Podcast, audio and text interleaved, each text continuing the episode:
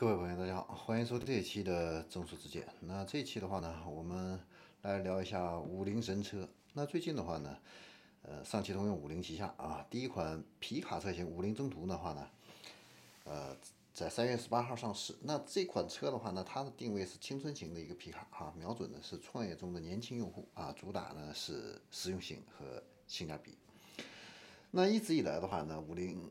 都是被业内冠以神车制造者啊，他的口号就是人民需要什么啊，我就制我就制造什么啊。但是现在呢来看的话呢，是五菱制造什么啊，人民就需要什么。为什么这么说呢？以前这个微型的纯电动车的话呢，这个市场是很难被打开的啊，基本上是，呃，市面上所有造的这个车呀，销量的话呢，都是。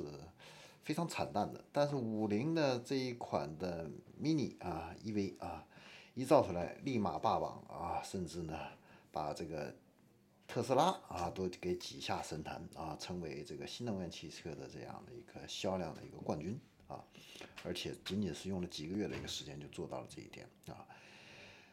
那现在的话呢，五菱的话呢就再次开辟了这样的一个蓝海啊，就是皮卡。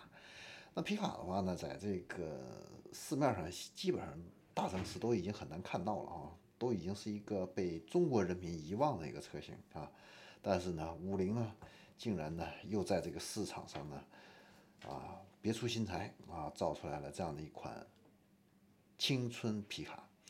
那这款皮卡的话呢，有什么特点的话呢？第一个就是它的造型确实还是比较新潮一些啊，有一些。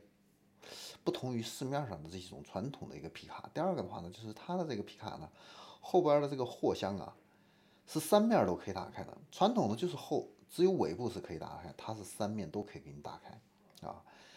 嗯，所以呢，这一点的话呢是非常人性化的啊。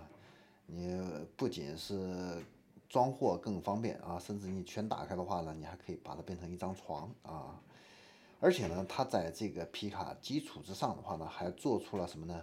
钓鱼版的皮卡，还有这个露营版的皮卡，发展出来了一系列的这样的一个车型。那不管是钓鱼版还是这个露营版，都是市面上没有的这种车型啊。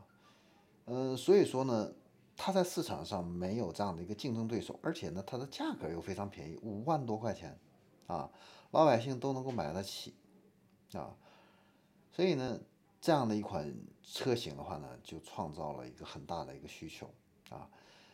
那从它二月份开始盲定啊，一个月的是一个时间，那五菱的征途呢，订单量现在已经到了九千台啊。所以呢，这款车型会不会再次成为一款神车啊？我们不得而知。但是呢，有一点可以肯定的就是，五菱呢，它在创造客户需求，它在创造一个市场的蓝海。